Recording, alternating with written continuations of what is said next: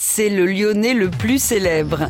Avec Niafron, Madelon et le gendarme flageolet, Guignol défend l'opprimé depuis plus de 200 ans.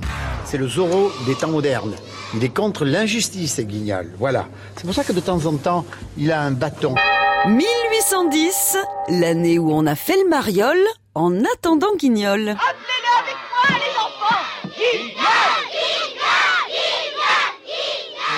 XVIIIe siècle, grâce à l'industrie de la soie, Lyon est la première ville ouvrière de France.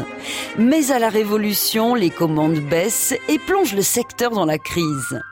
Laurent Mourguet, fils de Canu, c'est le nom des tisserands lyonnais, décide de ne pas suivre les traces de son père. Il s'engage dans une carrière d'arracheur de dents sur les foires et les marchés. Pour attirer le chaland et le distraire durant l'opération, il utilise la marionnette de Polichinelle et raconte des histoires drôles. C'est une révolution. Au nom de la loi, je vous arrête, Madame Fripouillard Vous n'avez pas le droit de m'arrêter vers 1810, il rencontre Lambert Thomas Ladré, alias le Père Thomas, un autre saltimbanque.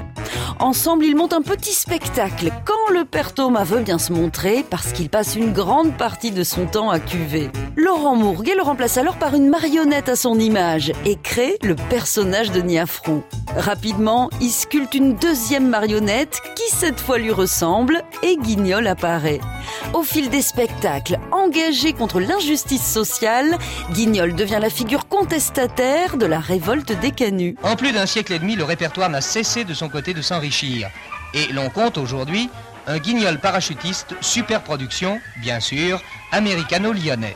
À Lyon, la compagnie MA met Guignol face à des problématiques bien contemporaines. Par exemple, dans le spectacle Geekgnol, on le retrouve accro aux écrans et à Facebook.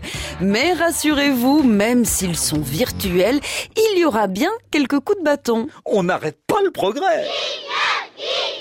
À retrouver sur francebleu.fr.